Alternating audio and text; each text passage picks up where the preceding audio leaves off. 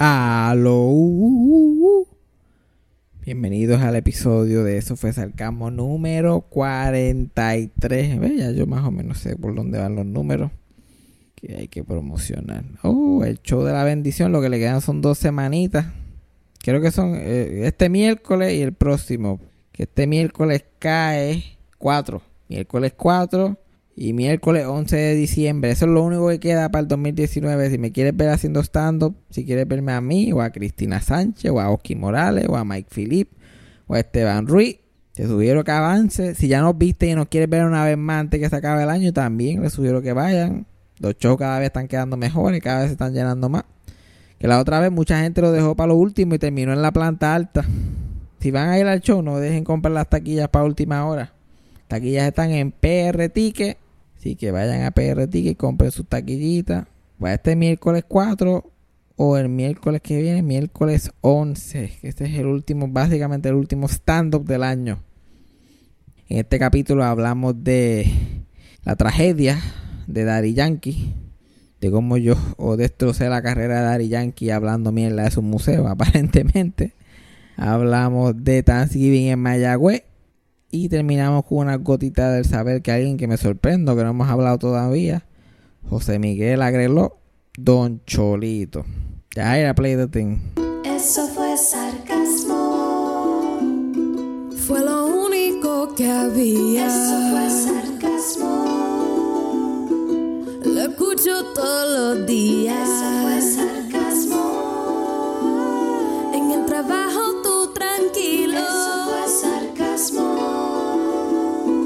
Con Fabián Castillo.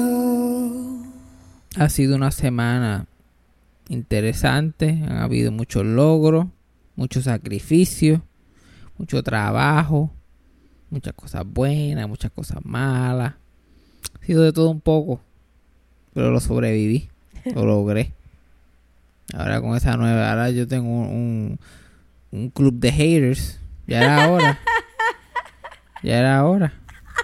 Llevo años metiéndole a esta pendeja y nadie me había odiado hasta ahora, por lo menos públicamente.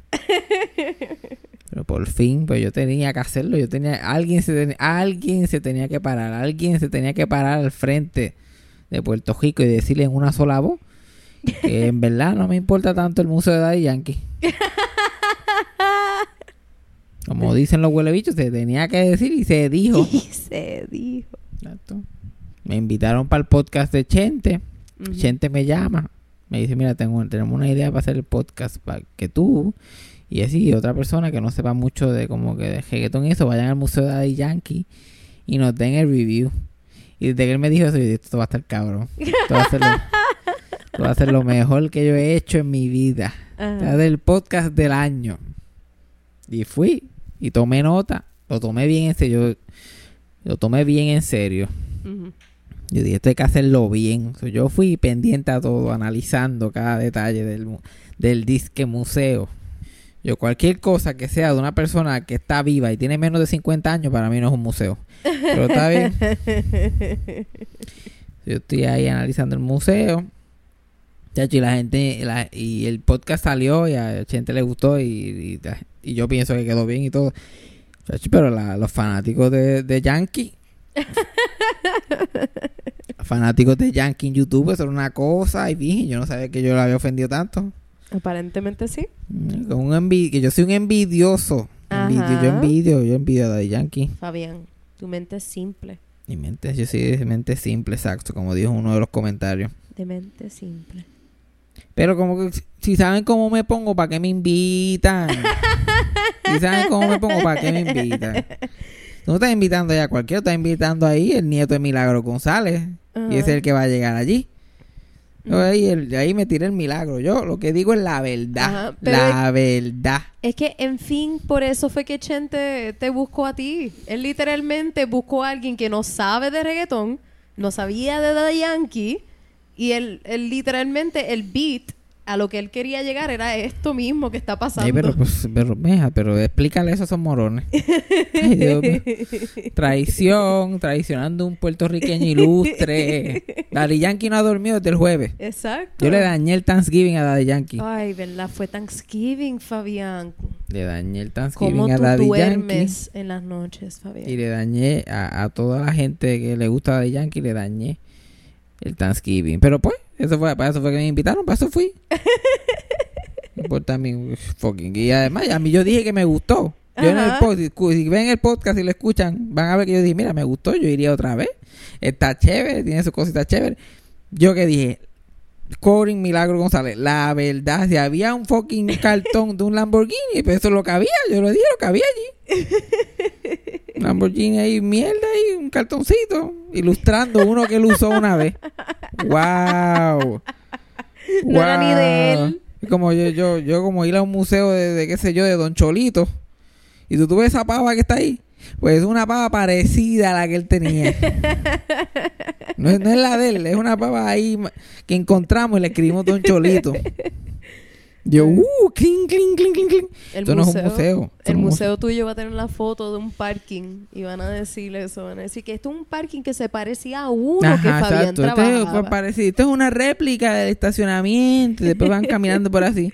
Aquí tenemos simbólicamente un, un matre inflable en el suelo que simboliza los muchos matres inflables que rompió durante su época dorada de chichal con gordas. Y aquí está el área donde Fabián se comió el macarrón de un día ambulante.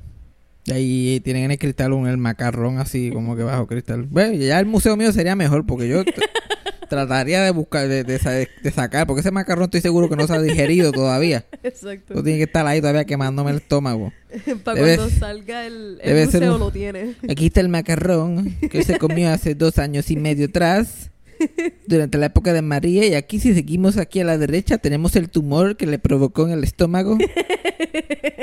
Y aquí tenemos a Fabián disecado. Murió a los 33 años.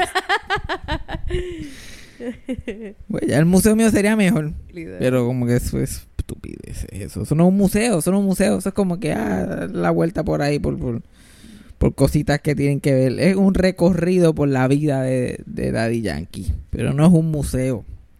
Y aquí un museo de alguien que está vivo, que tiene menos de 50 años y que lo produce él mismo. Como que no. A mí no me causa mucho entusiasmo. Como que, ¿tú sabes qué? Yo debería hacerme un museo. Ya es, como que hora. Llevo mucho tiempo comiendo mierda porque llenar el, el- llenar el choliseo 10 veces no es suficiente. Yo ya lo llené 10 veces. Vamos también a hacer un museíto para que la gente sepa, para que la gente sepa que yo estoy pegado. No hay suficiente evidencia por ahí. Ay. Yo voy a ver quién va a hablar mal de ese museo. ¿Quién se va a atrever? Porque le vamos a tirar a la gente encima.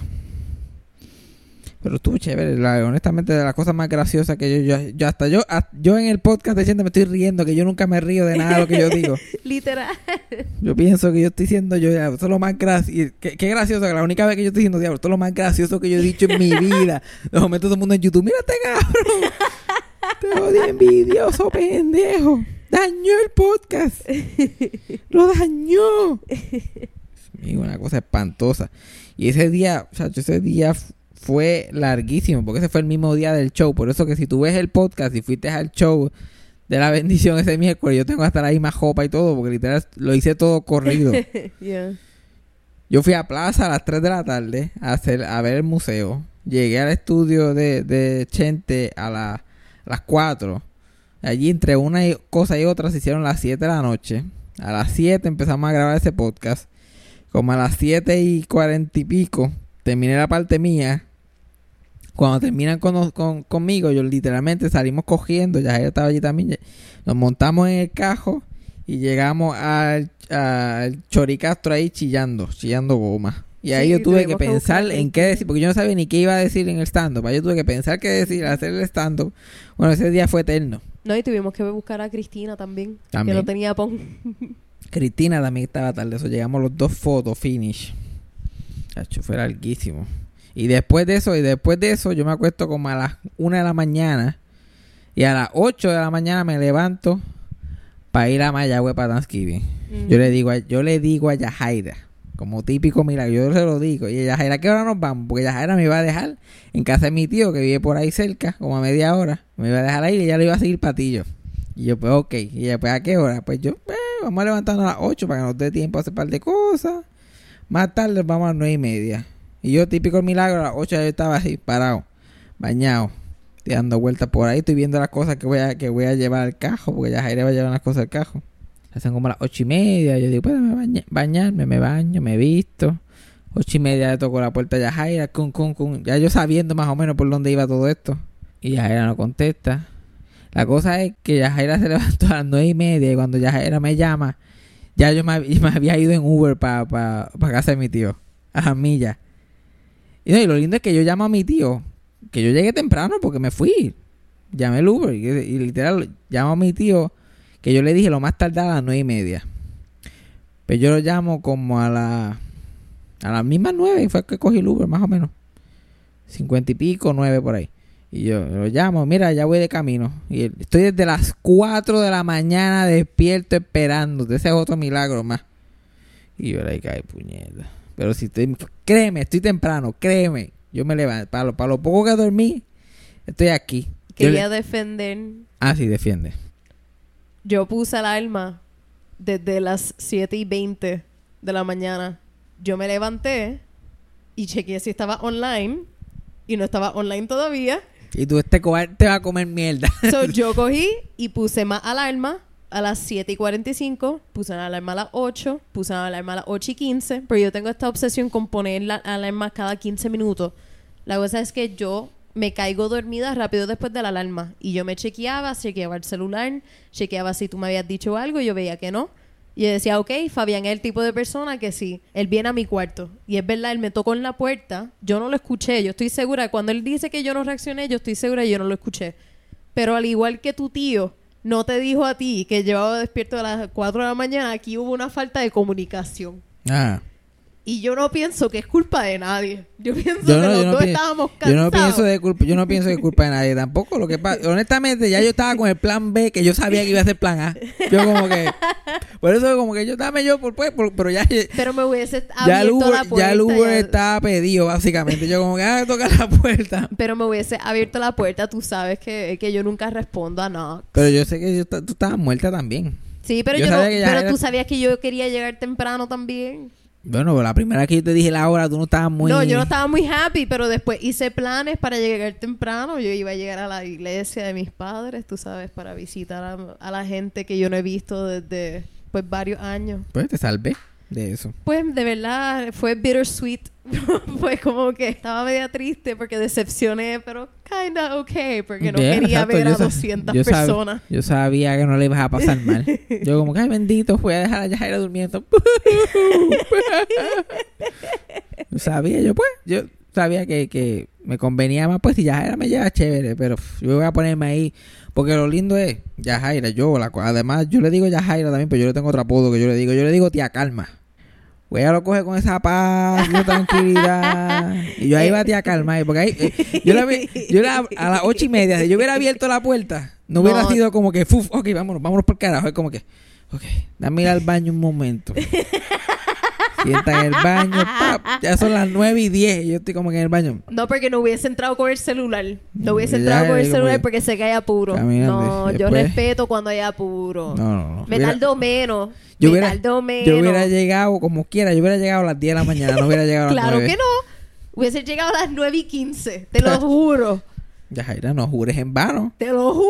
Ella iba a ir a la iglesia jurando, sabiendo que está haciendo embuste. Thanksgiving el año que viene. Dale, dale. Dale, que vamos a vivir en dos sitios completamente aparte. Tú vas a llegar aquí y, Claro me, vas que a, sí. y me vas a llevar Claro que a sí. Mayagüez. To prove a point, soy dispuesta.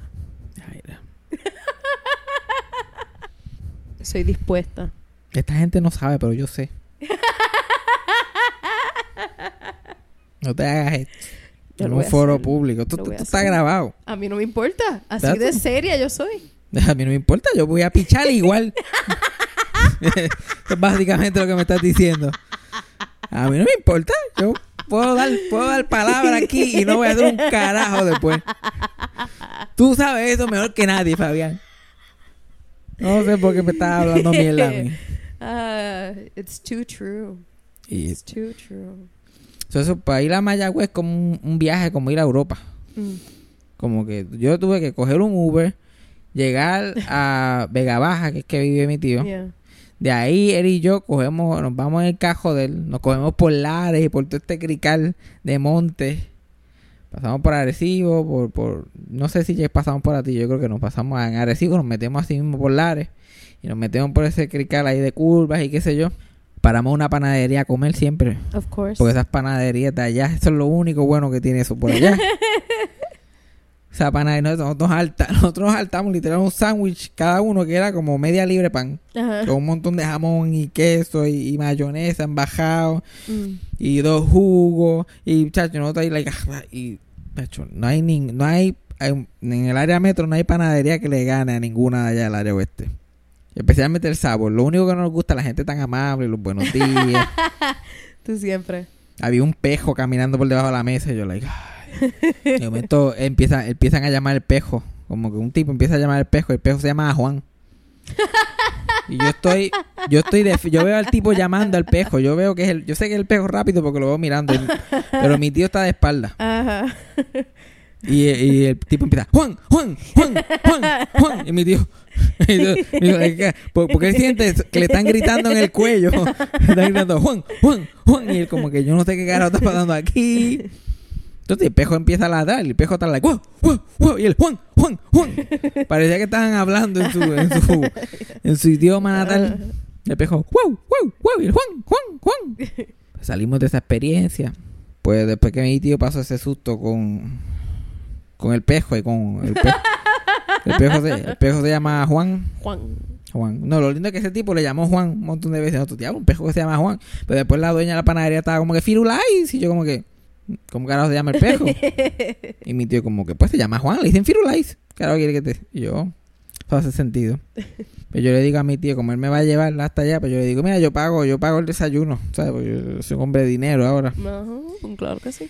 Y yo, ok, yo que también, ¿qué, qué cosa? Que cabrón, esto, esto pasa más que allá, esto pasa más que allá, esto no pasa aquí. Pero yo pedimos los dos sándwiches, pedimos los jugos y qué sé yo más, y ellos simplemente nos dan, nos da- nos- y no nos cobran ni nada. Yeah. Y nosotros comemos y después hay que buscar, literalmente hay que ir, meterse a la cocina a buscarlos para cobrar, para que nos Ya. cobren. Mira, nosotros nos podíamos montar en el carro y largarnos como 30 veces. Yo como, mira, pero... Hello. Después cuando me cobran, ¿cuánto tú crees que salió? Esos, esas dos medias libras de pan. Con jamón, Mm. queso y mayonesa. Jamón, queso, mayonesa. Y un jugo y un Gatorade. Cuatro o cinco dólares. No, para tanto tampoco. ¿Really? Bueno, eh, Los dos, bien. los dos, como que todos juntos. Todos juntos. Para tanto es un sándwich. Siete. Ocho pesos. Ay.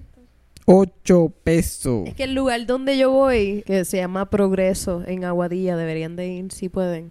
Literalmente un sándwich de o un cubano, like de, de todo tipo de sándwich te sale más como 3, 4 pesos. Y los jugos y todo están un peso. Pues eso fue lo que salió, básicamente. Sí, pero pero tú acuérdate que son los dos que juntos. jamón, queso y, y mayonesa. Eso eso allá en Progreso es un peso o 75, maybe. No, no, costó. Pues acuérdate que era mucho pan. Costó como, como. Yo no sé ni cuánto. Es que yo, no me puedo ni explicar. Que Está sal- caro. y salió ocho pesos redondo. Está caro. Ni tax ni nada. Está caro. Que era como que. ¿Cuánto? ¿Tres pesos cada sándwich?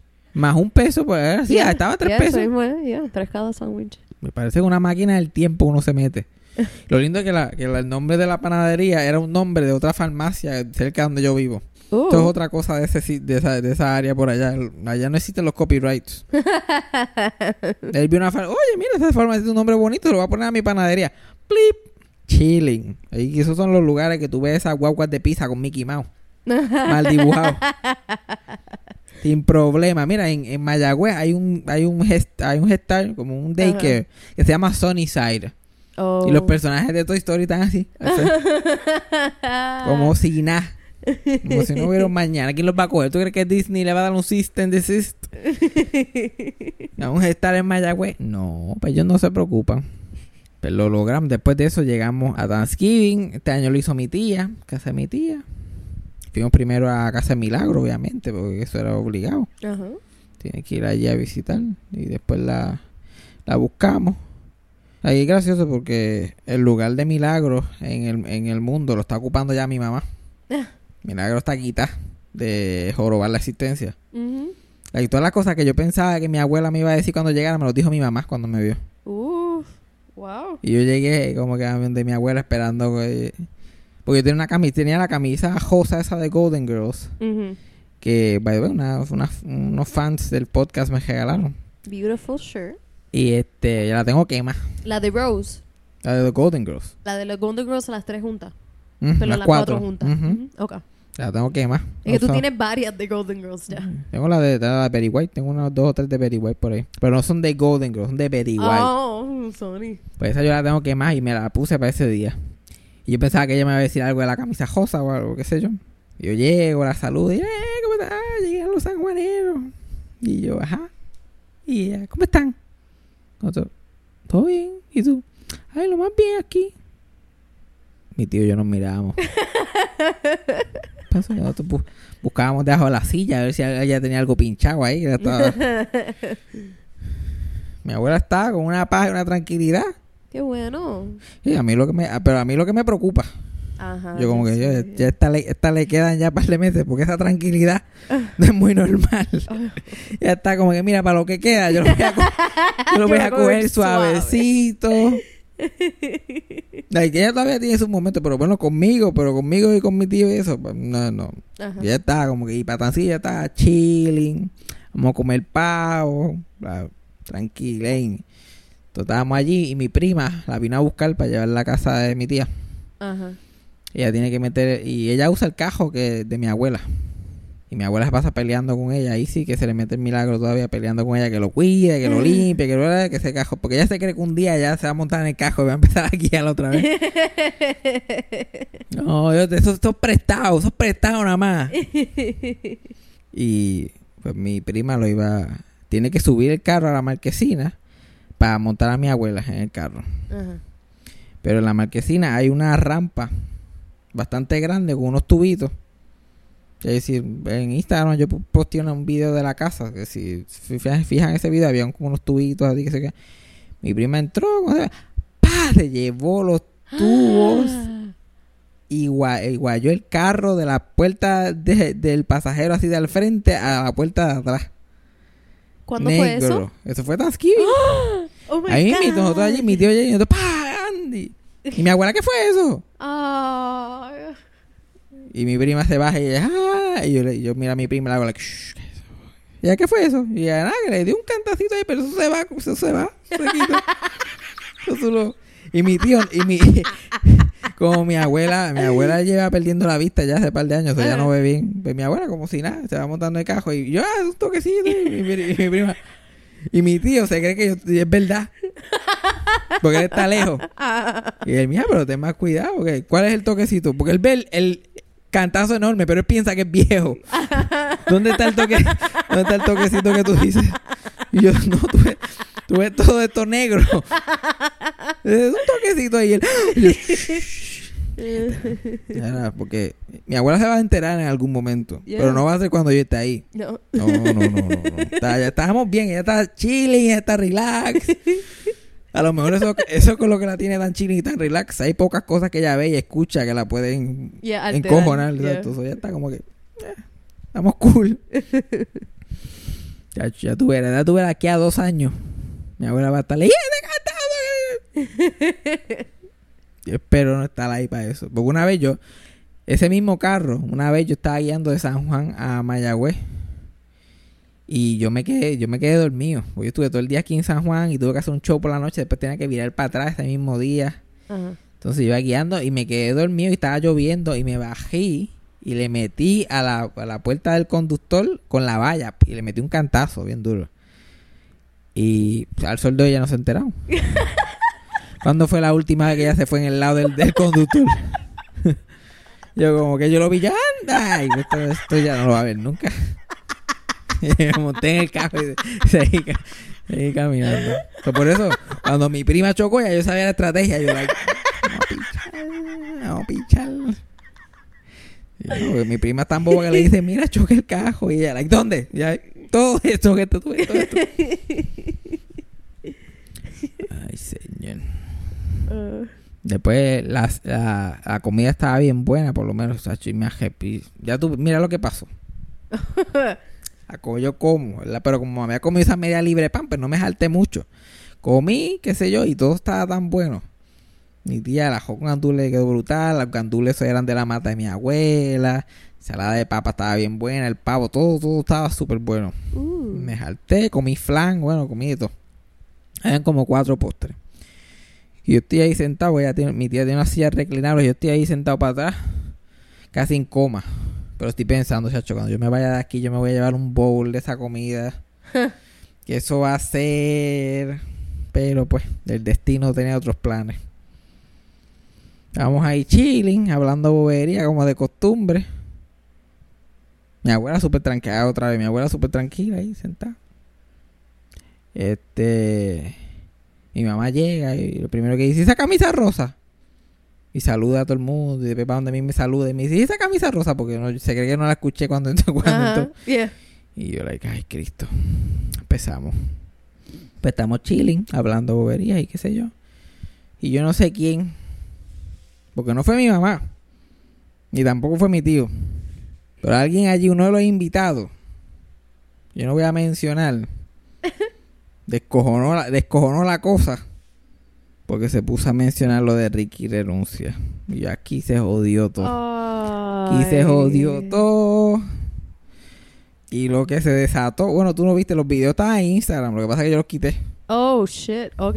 Ahora no lo Instagram. A lo mejor poca gente lo vio en los videos, sabe de lo que estoy hablando. Es que tú me dijiste que me ibas a contar qué pasó el día de Pues te Thanksgiving. estoy contando ahora. y por eso mismo es que te digo, yo no sé nada. Y también en- a ti yo, yo no tengo señal. Yo, tam- yo tampoco, yo tenía casi nada de señal. Pues la de San Quintín. Entonces duró por un montón de tiempo. Duró como, qué sé yo, 45 minutos, una hora. Y coincidió con la hora estratégica que mi tío y yo íbamos a salir. Bueno, nosotros, así, mi tío dijo, a mí no me importa, a las cinco y media nos vamos y punto. Cinco y media nos vamos. Pues esto se desató como a las cuatro o cuatro y pico y siguió por ahí para abajo y siguió por ahí para abajo y siguió por ahí para abajo. Yo en verdad, yo no, yo ni, yo ni, todavía yo estoy procesando lo que pasó ahí. Porque, yo no, lo- la gente PNP, la gente estadista lleva ganando por muchísimas décadas y la gente como yo que no cree en eso, pues lleva perdiendo la mayoría del tiempo que llevo vivo. Yeah. So que ganamos esta, esta pequeñita batalla una vez. No es razón para que nadie esté alterado, pienso yo. So, ganamos una, como quiera nos vamos a joder, porque el gobierno sigue igual, todo sigue igual. Sí, no nada estamos cambiado. clava- estamos clavados, pero, pero bueno, eh, disfrutamos ahí una, tuvimos una buena semanita una vez. pero muchacho, estaban la, estaba la, la tensión estaba alta y las emociones la- estaban cargadas y eso siguió y siguió por ahí para abajo. Es una gritería que yo, yo en mi mira que yo, yo en mi vida yo he visto cosas igual. Pero ahí mismo en ese revolú se hizo las se hizo las cinco y media y mi tío "Dale, vamos. Y yo estaba tan loco por ir, yo estaba tan loco por montarme en el carro y me que me fui Ajá. y no no cogí comida. Oh. Y yo montamos en el carro y y mi tío y yo como que hasta verano no volvemos para acá. y arrancamos y cuando vamos ya por Arecibo, yo estoy como que ¡Ay, maldita sea! Pues usted está hablando mierda. ¿Quién me va a dar ensalada de papa a mí ahora? ¿Cuándo va a ser la próxima vez que yo coma ensalada de papa? ah? Dime, dime tú. Usted está hablando mierda. Ay, señor. A mí esa fue la verdadera tragedia. La comida estaba tan buena, yo ni repetí, ni me llevé. Ay, Dios mío. Qué triste. Qué triste. Pero pues, comimos pavo. Hubo una discusión sobre política.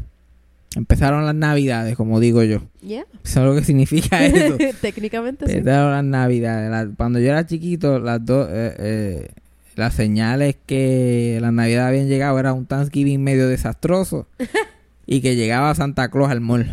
Ah. Oh, God, para la foto. Chacho, no, no, ya- pero, pero yo no sé cómo lo hacen en estos otros pueblitos. Pero en el Mayagüez Mall, que ahora mismo son, es una, una mierda. han cerrado la mayoría de las tiendas. Yeah. Pero antes, la época dorada del Mayagüez Mall, y todavía, todavía lo hacen, pero ya no es tan guau. Este, había una, había un recibimiento de Santa Claus. Santa Claus llegaba como que al parking y la gente estaba en el parking like gritando y, lo- y- y hacían una pajanda que le entraban al mall y la gente gri- no te rías, esto de verdad pasaba. Y lo anunciaban hasta por televisión. Siempre era como que el sábado después de Thanksgiving. Ajá. Como que este sábado, 21 de noviembre, Santa Claus llega al Mayagüez Mall. Y yo, ¿qué? Tú decías, tan famoso que Santa Claus viene para el Mayagüez Mall. Pero como ellos lo hacían, tan un escándalo tan grande. Pero los nenes se lo creían. Y era, tenían que, cerraban como dos líneas de estacionamiento en el medio de- del mall. Y lo, lo cejaban así con sogas. Y la gente se ponía hacia alrededor. Y eso explotaba como si fuera el Super Bowl. Y me acuerdo que siempre mi, mi abuela Socojo y mi abuelo, don Fabián, don Fabián Castillo Ortiz, era lo que siempre nos llevaban, casi siempre. Y es como que, ah, porque era algo que a nosotros nos gustaba ir, pero era gratis. Ujú. Y es como que, no, nada, yo lo llevo, yo lo llevo. y yo, ahí me encanta ver a los nietos felices, especialmente cuando no tengo que gastar ni un chavo, ni un chavo prieto. Pues nosotros íbamos y Santa Claus lle- llega, llegaba en helicóptero, un helicóptero rojo. Y era como que nosotros estábamos ahí de momento, como que alguien en el micrófono, ahí viene, ahí viene, ahí viene, y de las montañas, así, ¿sabes? Que el Mayagüez está rodeado como que de montañas. Salió un helicóptero rojo, cabezas explotando, puf, puf. Como si hubieran desmayándose, botando como si, como de la si- boca. si literal, como si hubieran llegado los Yankees, como si hubieran llegado como que los Beatles a Yankee Stadium, como que ¡ah!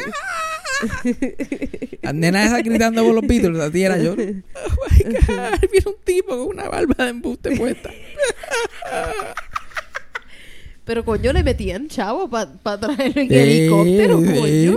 Yo creo que el- siempre decían que el helicóptero era del dueño del Mayagüez Mall, que él tenía un helicóptero ya de por sí. Ajá. Como que, Dale, úsalo. pues él llegaba tucu, tucu, tucu, tucu, tucu, y el viento así soplando. Y Santa Claus llegaba. Y ahí Santa Claus llegaba y detrás de él hacían una pajanda y él iba por todos los pasillos. Ah. Y nosotros íbamos detrás de él. ¡Eh! ¡Eh!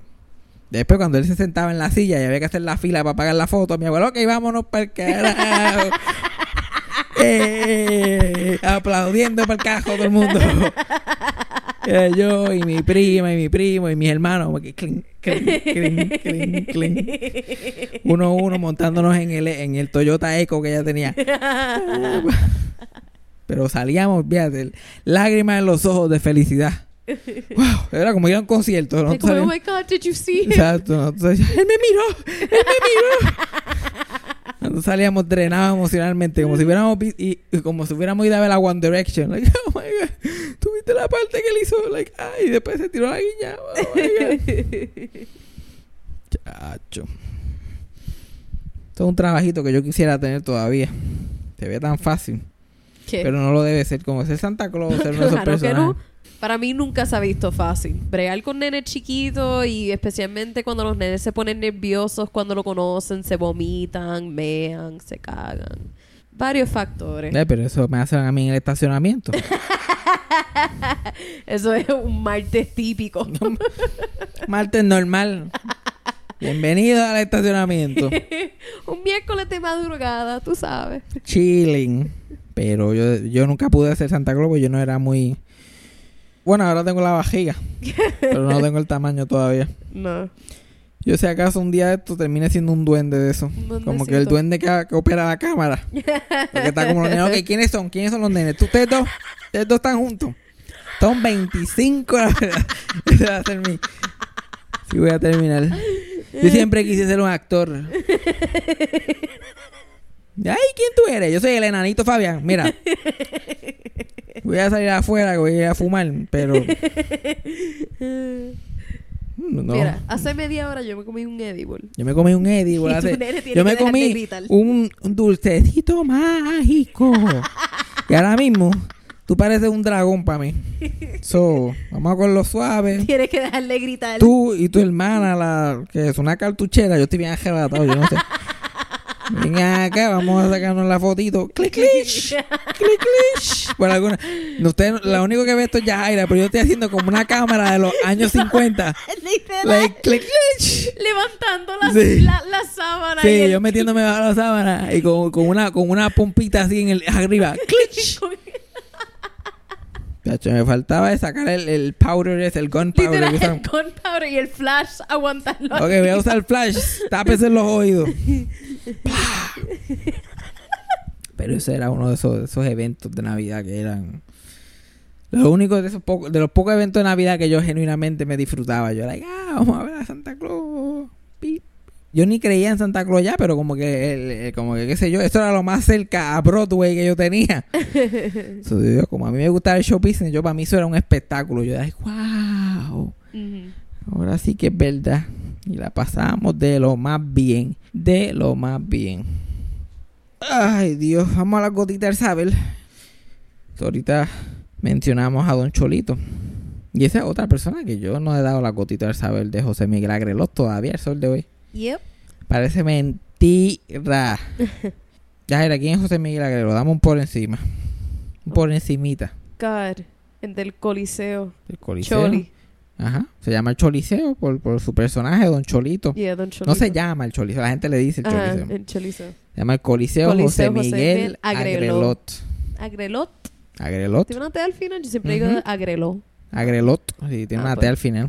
Agrelot. Porque él era, él era de descendencia italiana. Uh. Él no se llamaba José Miguel. Él se llamaba Giuseppe. Giuseppe. Giuseppe Agrelot. I love that name. Pero imagínate en televisión local. Ahora con ustedes, Giuseppe.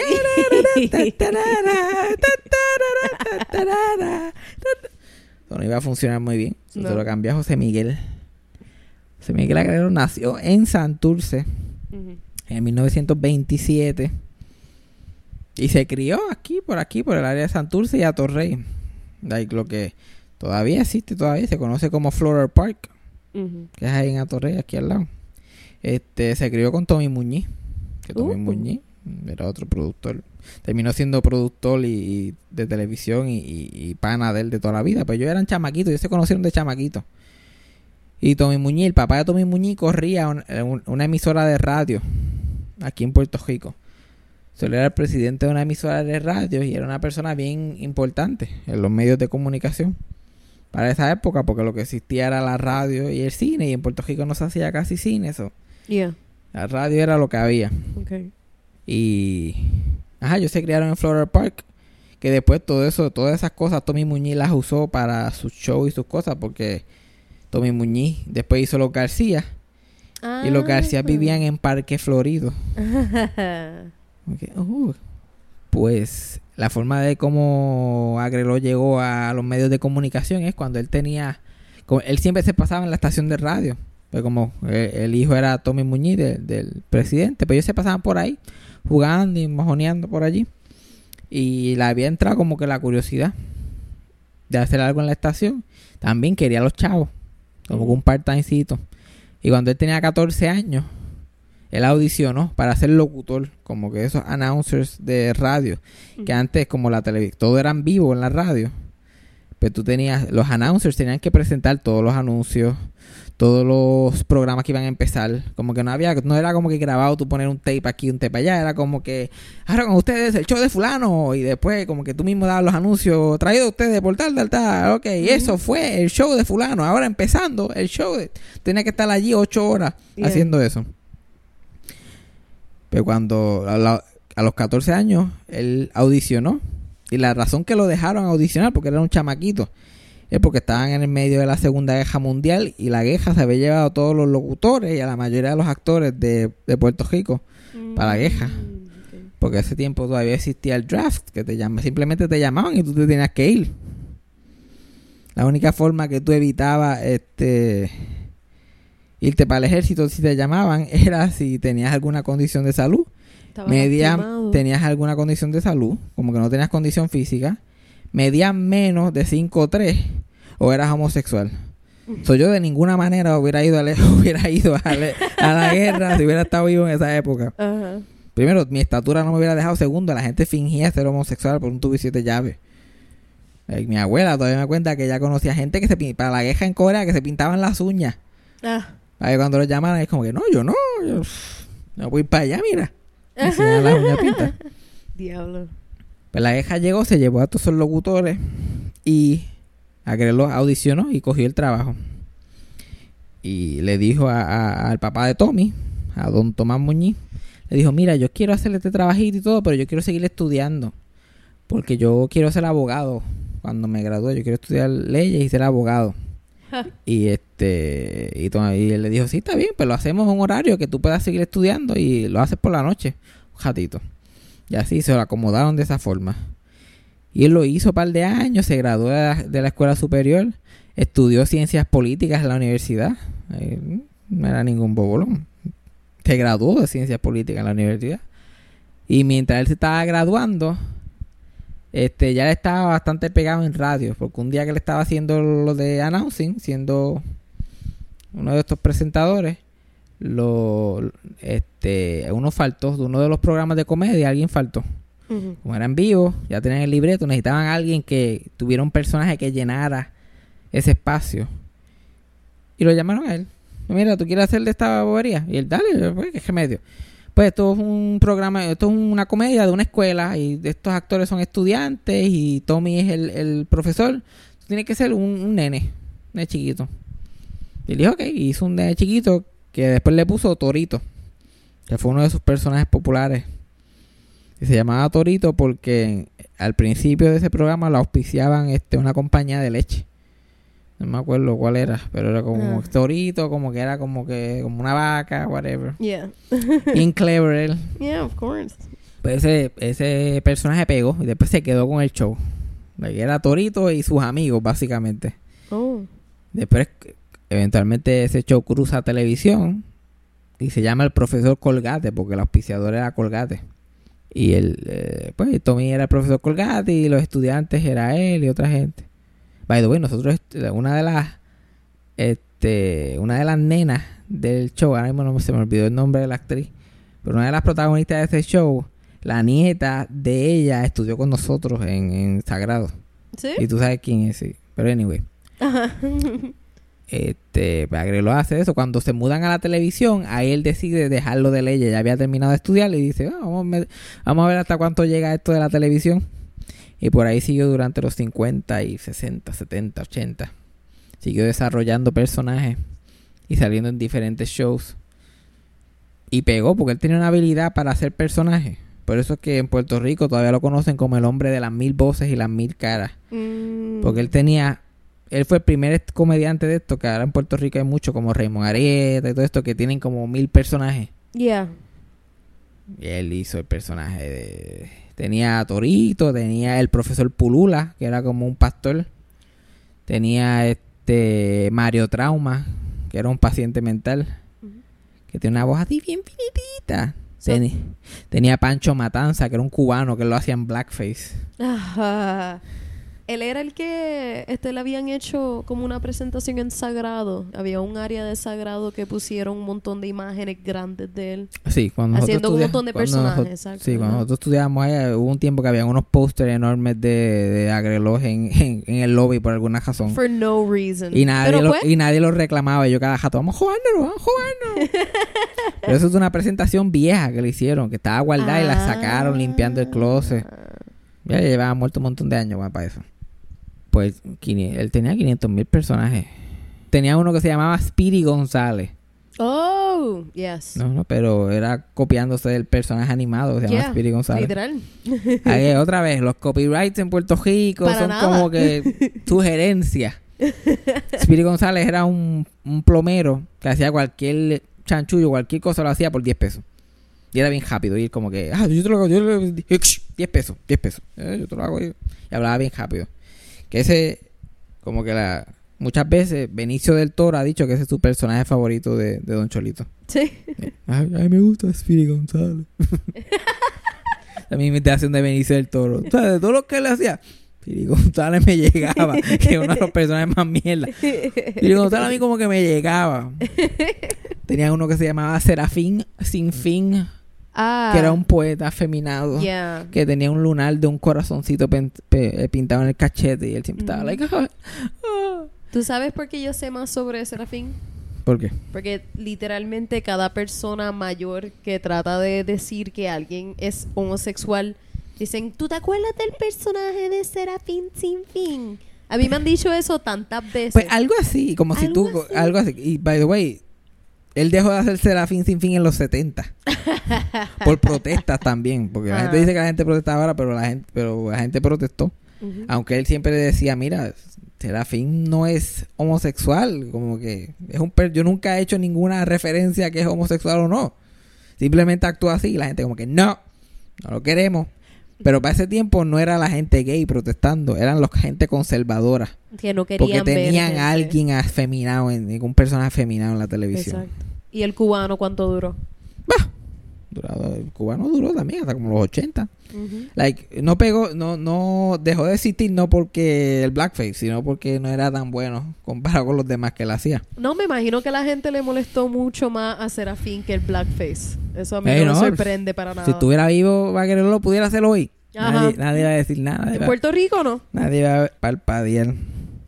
Tratando de pensar de los shows más importantes que él hizo. Pues él hizo este Jaja Jiji Jojo con Agreló, que era su primer show así de variedades de él. También tenía un personaje este que era una jamona, una mujer jamona que nunca se había casado. Ok. que siempre estaba buscando macho, que se llamaba Pasión. Y, ella, como- y él decía como que, yo soy pasión y lo demás es historia. Básicamente diciendo que era un acuero en los 70. Ajá.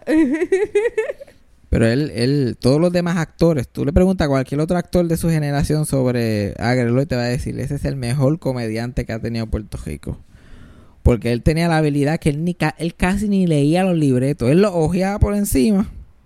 Decía, ok, yo sé más o menos por dónde va esto. Y después improvisaba la mayoría del tiempo. Oh, wow. Y él era una persona que leía mucho, le gustaba mucho la poesía, le gustaba mucho la música, le gustaba leer. Eso hacía So, él- buen diálogo. So, él tenía una buena forma, una forma bien graciosa de hablar y una forma con palabras que era bastante elocuente. So, él podía hablar cualquier bobería y sonaba gracioso. Yeah. Ahí tenía esa habilidad de palabra. Y cuando se turbaba cualquier cosa, pues leía el libreto, que la mayoría de las veces él lo tenía en el mismo escenografía. En, en el Colegio de la Alegría, que fue lo que se convirtió el profesor Colgate después en televisión, años después, Ah. tú lo ves con el libreto en el pupitre, chilling. Y mientras alguien a estar hablando, tú lo ves yendo ahí, chill, ok, y después se para y sigue hablando. y así, él tenía un personaje del juez, que lo hacía de un juez, y la gente llevaba sus casitos y siempre era como un punchline rápido que se llama. También tú lo ves con el libreto en el escritorio. Los papeles de disimular eran el libreto. Ajá. Y mientras los demás hablaban, él. sin ningún. Y eso todavía lo hace Raymond Arieta, que Raymond hace este de la jueza, esta de, de caso cerrado, la imita. Si tú te fijas cuando está viendo, él también tiene el libreto en, en el, en el escritorio cuando está haciendo el, el sketch. Ay. Y el, el personaje, además de todos esos personajes que él tenía y todos los shows que él salía, esa habilidad de improvisar cualquier, y hablar de cualquier bobería, este, él lo usó para hacer su personaje más conocido, que es Don Cholito. Que Don Cholito era un personaje que salía en un segmento del show del mediodía, todos los días. Y comentaba las noticias que estaban pasando. Simplemente salía, hablaba por 10, 12 minutos de cualquier bobería, cualquier noticia que estaba pasando, la gente se reía y ya. Todo, y hacía eso todos los días. Hablaba de las noticias, daba un mensaje positivo. Como que se, él, o él lo escribía o él lo buscaba, un mensaje positivo del día, una frase. Si acaso tenía un invitadito rápido, "Ah, mira, ven acá, fulano, te di cuenta, promociona tal y tal cosa. Y él hacía eso todos los días, en el show del mediodía. Y pues lo- lo- el, el personaje era básicamente él, pero con una pava. y le decían Don Cholito. Yeah. Y el nombre de Don Cholito salió porque él era fanático de un equipo de, de béisbol de Cagua, los criollos de Cagua. Y en el team song de ellos salía la palabra Cholito. Era como que la canción decía, ¿qué te parece, Cholito? ¿Qué te... Y esa com- ca- ca- este, canción se convirtió en el team song de Don Cholito. Y don, Tommy Muñiz le añadió la palabra Don y ahí Don Cholito. Yeah. Y él tenía la pavita que decía Don Cholito y ponían la musiquita. y el segmento se llamaba Encabulla y vuelve y tira. Of course. Yeah. I get it. You know? Do you get it? Yeah, man. Puerto Well, Rican TV. Encabulla vuelve y tira era este significa es, es lo que se hacían con los trompos. Los trompos eran unos juguetes de antes. Nuestros abuelos jugaban, uno, en vez de tener Nintendo y cosas así, tenían algo que se llama un trompo. Ah, que era una cosita de madera que La- tú le ponías un hilito alrededor Ajá. y después lo soltabas y daba vueltas solo, yeah. eso es un trompo. Okay, yes, I know what that is. Okay. Ajá, y que tú hacías con el trompo después que dejaba de dar vueltas, Lo tú cogía. le encabullas. Ajá, y volvía vuelves y tiras. Sí. Mi abuela tenía un montón. Pues así, pues eso, eso es lo que a eso es lo que se refiere, encabulla, vuelve y tira. Encabulla, mueve y- Encabulla y vuelve y, vuelve y tira. tira. Okay. Era, significaba eso del trompo, pero también era como que lo que quería decir era como que tratar de ser positivo, como que todos los días, pues tú encabulla, vuelve y tira. Esto es lo que está pasando, puede ser malo, puede ser bueno, pero pues vamos a encabullar y volver a tirar a ver qué pasa mañana. Ajá. So, él trataba de ser positivo. Y a ese tajo estuvo, porque los shows de él iban y fue- fueron y vinieron durante los 50, 60, 70 y, y después en los 80, que ya él estaba mayor, pues sus programas prime time por la noche, pues se cancelaron y dejaron de existir, pero él siguió en el mediodía hasta mediados de los 90, algo así. Pero estuvo Mm. unos buenos 30 años haciendo eso todos los días. Okay. Por eso es que la gente lo conoce tanto como Don Cholito. Porque donde quiera que lo ve, es que como que era, era un fixture tan grande en la televisión, era una, una persona tan presente en la televisión, que era Don Cholito, Don Cholito, donde, quiera que iba, Don Cholito. Yeah. Y como el personaje literalmente no existía, era solamente él hablando. Pues él, literal, ese, eso es más un apodo que un... Mm, Un personaje. Y eventualmente se, se retiró de... eh, bueno, no se retiró el programa, el show del mediodía eventualmente se terminó. Y lo reemplazaron con otro show. Y ahí pues él dejó de, de hacer eso. Pero su, su legado más grande de, de Agrelo, que no lo he mencionado, es que él tiene el récord Guinness de programa de radio más duradero en la historia del mundo todavía. Uh. 54 años Eh, a tuvo un programa de radio. Nice. Más a Howard Stern todavía le faltan 14.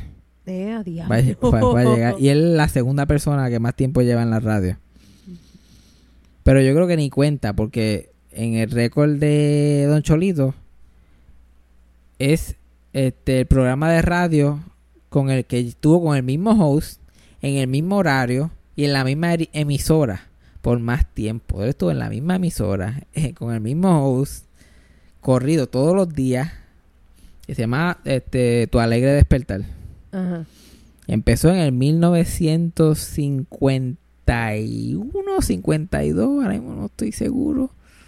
Pero empezó a esa época y terminó la mañana del día después que él se había muerto. So, si estuviese vivo, todavía estaría haciéndolo. Ya, si él no se hubiera muerto en el 2003, se hubiera muerto en el 2007. porque, porque era bastante viejo. Yeah. Pero sí, él siguió hasta los últimos días de su vida. ¿Cuánto tiempo estuvo Don Francisco en la televisión? Como que, ¿cuánto tiempo? 52. 52. Mm, Ah, ok, está bien. ¿Pero el mismo canal? No, Ah, pues, ya va. Don Cholito va ganando.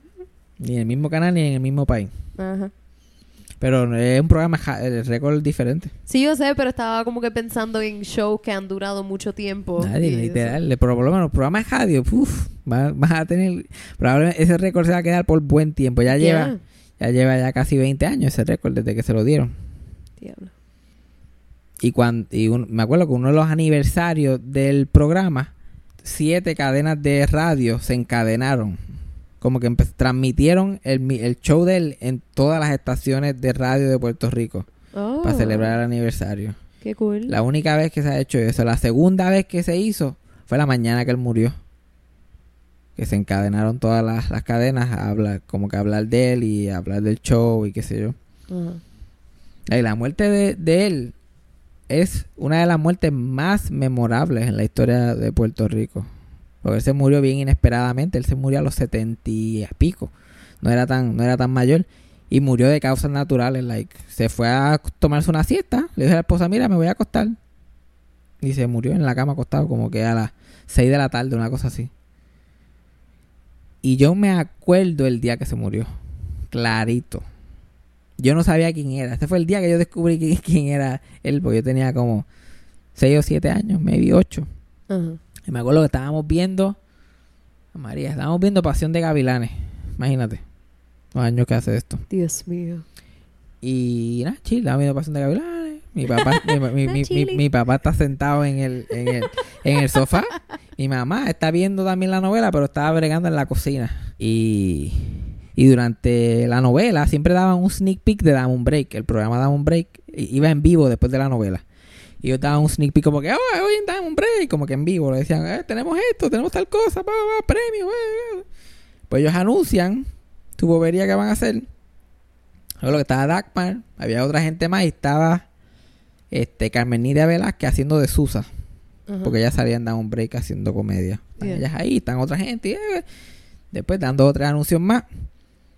Y sale Charito Fraticelli, la reportera, en, eh, interrumpiendo la programación, like, interrumpiendo la novela. Oh. Y dice, este, buenas noches, eh, para informarle que el, el actor y comediante José Miguel Agreola acaba de fallecer en su casa después de una siesta. bla, bla, bla". Interrumpen la y mi mamá como, y mi papá, y rápido miró a mi mamá y le dijo, mira, murió Don Cholito. Y mi mamá como que, ay, mira, murió Don Cholito. Y yo, ¿quién? ¿Quién es Don Cholito? ¿Qué pasó? ¿Y se murió Don Cholito? Y yo, sí, ah, María, qué raro. Y bien, así, Don Cholito. Y yo, ¿quién es Don Cholito? ¿Qué está pasando? Porque él- ella no dijo Don Cholito, ella dijo José Miguel Agreló. Y ellos como que, ¿te murió Don Cholito? Y ahí mismo, me acuerdo que hasta el, el set de telenoticias para esa época, cuando hacían los, los avances o interrumpían la programación, era ella pa- para en el área de redacción, que había un montón de escritorios y cosas, y atrás había un montón de, de pantallas de televisores, como que de diferentes canales, diferentes cosas. Yo me acuerdo de todos estos detalles. Porque este fue el primer artista que yo vi que se murió y yo dije como que, ¿quién carajo es ese? Pues acaba el, el boletín, sigue este la, la novela un poquito más y cuando dan anuncio otra vez, damos un break, regresa otro sneak peek, pero ellos llorando. Y está Dagmar llorando y Carmen está llorando vestida de Susa. Y ellos están como que, nosotros, a José, un amigo de tantos años, José, Miguel. Y yo como que, este tipo era una jodienda. Yo de chiquito, yo dije, este tipo tuvo que haber sido una jodienda porque te rompieron la programación. Esta Ajá. gente está aquí llorando como si se hubiera muerto el rey de Joma. Yeah. Y así continuó como por una semana. Al otro día se enca- encadenaron todas las estaciones de radio. Estuvieron hablando del todo el día. El velorio lo transmitieron en, en todas las, las- los canales de televisión en vivo. El velorio lo hicieron aquí en el Centro de Bellas Artes de Santurce, en la plazoleta Ajá. del teatro. Y estaba todo el mundo. Y cuanto artista tú te puedes imaginar, estaba ahí, eso estaba explotado de lleno. Y leyeron mensajes, y dijeron, po- hicieron poemas, hicieron trova, la pava estaba encima de- del ataúd. Bueno, eso es un escándalo. Tú- no dirías que se murió un comediante. Dice que se murió el- un gobernador que tuvo Puerto Rico. Ajá. Y me acuerdo que Tommy Muñiz no fue al velorio. Tommy Muñiz envió una carta que la leyó Luisito Vigoro. Oh, shit. Porque Tommy Muñiz ya estaba enfermo para ese tiempo y parece que no quería, era como que mucho para él llegar allí y ver toda la escena. Solo lo que hizo fue enviar una carta.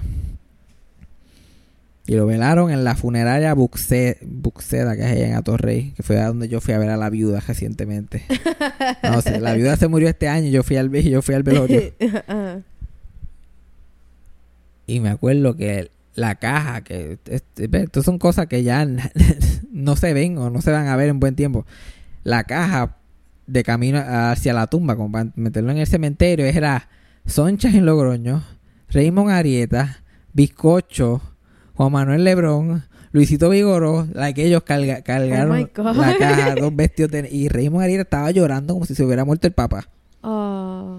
Ahí inconsolable, like, ah, empleado ahí como porque, porque para, para Raymond, eh, José Miguel Agreló era su ídolo. Y, por, y la carrera de Raymond ha sido moldeada como la carrera de Agrelo. Porque los dos tienen un montón de personajes. Los dos tienen estos shows. Estos shows como los que hace Raymond, que tiene sus diferentes personajes y sus sketches, eran los shows que hacía Agrelo. Este. Esto, la- su trabajo con el cáncer. Como que esas, las caminatas con el cáncer. que Raymond lo hace a favor del hospital oncológico. Pero José Miguel Agreló, como por 40 años, este, apoyó el hospital oncológico, hizo shows para beneficios de ellos y todo. Y hay una, hay una parte del hospital que se llama José Miguel Agreló. No. Él ha seguido todo, todo ese legado de él lo ha seguido. Y el año que él murió, Raymond era tan fan de él que Raymond quiso hacer un especial de televisión protagonizado por ellos dos. Cuando Raymond estaba súper pegado, él lo trajo a él, ya un viejo de cuánto, 77 años, una cosa así, a protagonizar un especial de, de Raymond. Ellos, y se supone que fuera de Raymond, pero él lo, lo quiso hacer de los dos. Y se llamaba Jaja Jiji Jojo con Arieta y Agrelo. Y esa fue la última vez que él apareció en televisión antes de morir. Oh. Y eran ellos dos haciendo sketches clásicos de sus personajes. Y me acuerdo que yo... eh, lo, pues lo repitieron después que él murió, yo lo vi. Y es bien raro, era alguien de casi 80 años vestido de nene chiquito. Ok. Eh, con el pelo blanco. pero como quieran, pantaloncitos cortos de nene chiquito, con la gojita esa de torito. Unos espejuelos, unos culos de botella que eran así enormes. Y él haciendo de nene chiquito al lado de, de, de Heyman, que hacía otro nene chiquito también. Yeah. Oye, la historia de José Miguel Agrelo. El, come- el simple comediante que, que tuvo una, que fue tan, una carrera tan exitosa, que literal le hicieron todo eso cuando murió, y le pusieron el nombre al Coliseo de Puerto Rico. Diablo. Y yo siempre he pensado que eso fue un poquito una exageración. siempre, siempre yo, que soy fanático de ellos, pienso que se le fue la mano, pero por un chingue, como que se le fue la mano un poquito. Que ahora todos inter- artistas internacionales, como que, who is this José Miguel Agrelo? You know, he used to have a segment in the mid morning where he talked about news. Oh, you mean like like the Daily Show? Not exactly. he would hold uh, the newspaper clippings in hand in his hand and do a little dance and stuff like that. he would have a a stick called el tubo que chupa, and he would uh, banish hurricanes from the island. Did he really? No, not really. It was a, it was a, it was a joke, but he did it. Es otra cosa que yo no mencioné. Mm. Como que él era famoso por el tubo que chupa. Mm. Él tenía eh, eh, un- cuando venía un huracán y, y como ahora, que o sea que los huracanes vienen directo para acá y de momento suben. Yeah. Pues él sacaba el tubo que chupa dos o tres días antes. No, eso no viene para acá. Y, que se- y cuando, su- y cuando subían, él como que, ¿ves? Te lo estoy diciendo. El tubo que chupa. ¿Y tú sabes qué era el tubo que chupa? ¿Qué? Le- El, el nom- para que tú veas todo, yo te enseño el video, a lo mejor te enseño el clip después de esto, pero él, A lo mejor. este, a lo mejor como no me lo vas a enseñar like, cuando te haces bien arrebatado, ahí mírate esto. Este, yo tengo el clip de cuando le traen uno de los tubos que chupa está en YouTube, que es el cumpleaños de, de Agreló Ajá. y supuestamente le dicen que le han traído un, un artefacto de la NASA que se llama el cañómetro. Y él, el caño, y él con una seriedad que es tan graciosa, porque con una seriedad, el cañón de la NASA. Él, sí, sí, pero tráiganlo acá para verlo. Y cuando lo traen así, es un, es un boom de la estación de televisión, es un micrófono Literal. enorme. Ajá. Y él como que, pero ¿cómo funciona eso? Y el, y el, tío- el boom operator está como que, pues, si la cosa se pone mala, tú lo jalas así y lo sacas para así y él, ¡uh! y si tienes que moverlo un poquito, mira, lo haces así y el micrófono moviéndose de lado a lado. Ajá. Y él, like, ah, muchacho, llévatelo para allá, muchacho. ¿Tú filmaste por eso? Y él, no, tú filmas tú. El tubo que chupa. The tube that sucks. El the tube de eso. Pues, he had a thing called the tube that sucks. I don't want to hear anymore. I don't want to hear any more about this. I'm not comfortable right El now. famoso José Miguel Y Agrelo. pensaba que te iba a decir el famoso tubo que tubo chupó. que chupa. El tubo que chupa. Este, tú sabes que el último post que yo puse antes de María, como Que después Oh, no posteé. Sabía que, que vamos después- pa' María. Que después no posteé más como por dos meses porque no había, no había este señal. Yeah. Es una foto de Don Cholito con el tubo que chupa. Yo como que solo un hombre no puede salvar. Después, dos meses después, como que I'm alive y con el macajón en el diente. Ay, ay, Cristo. Yo creo que hemos aprendido mucho hoy. Tenemos un, un, un- resumencito de la vida de José Miguel Agreló. Y un resumencito de los eventos de la semana de Thanksgiving. Yo creo que con eso estamos chilling. Yo te iba a decir que yo pienso que tú nunca estás satisfecho. Yo pienso que eso. Pues como que habías dicho, este, habías mencionado algo de Don Cholito y mencionaste lo de que la experiencia versus el museo. Ah, que a veces di- habías dicho que lo del show de Raymond, que, Ujú. ah, ah, perdón, lo de nombrar el coliseo, que no era tan necesario. Ajá. Tú nunca estás totalmente satisfecho con esas cosas. Sí, que a veces no hacen las cosas o a veces se le va la mano. Es que el puertorriqueño tiene como que una mala costumbre. Tommy Muñiz no tiene nada a nombre de él. Tommy Sí. Muñiz fue, dueño, fue un dueño de un canal de televisión. Produjo todos los shows de José Miguel Agreló. Produjo todos los shows de mucha gente. José Miguel Agreló, Jacobo Morales, Otilio Warrington. Miles y miles de nombres salieron por él. Ajá. Y no tiene nada al nombre de él. Sí, es como un Lorne Michaels de, de SNL. Ajá, like más así. que lo hermano, un pionero de la televisión, punto. Punto. Que estuvo desde el principio hasta los otros días. Y no tiene nada. Y Don Cholito, como que ah, vamos a darle el Coliseo de Puerto Rico. By the way, lo que no mencioné de Jaime ahorita, que cuando ellos hicieron el especial para promocionarlo, ellos se sacaron unas fotos para el periódico y qué sé yo qué más. Y se murió bien rápido después de eso. Se murió como dos o tres semanas después que eso pasó. Y esa foto, que fue la última foto que él se sacó pública también, está en el set de Raymond y sus amigos. Si la gente va ve a Raymond y sus amigos en Telemundo y ve la escenografía, hay una foto de, de Raymond Con Don Cholito. con Don Cholito. Like Oh. Raymond en la falda de Don Cholito. Ah. Como Eh. tú en la falda de Marian. Algo así.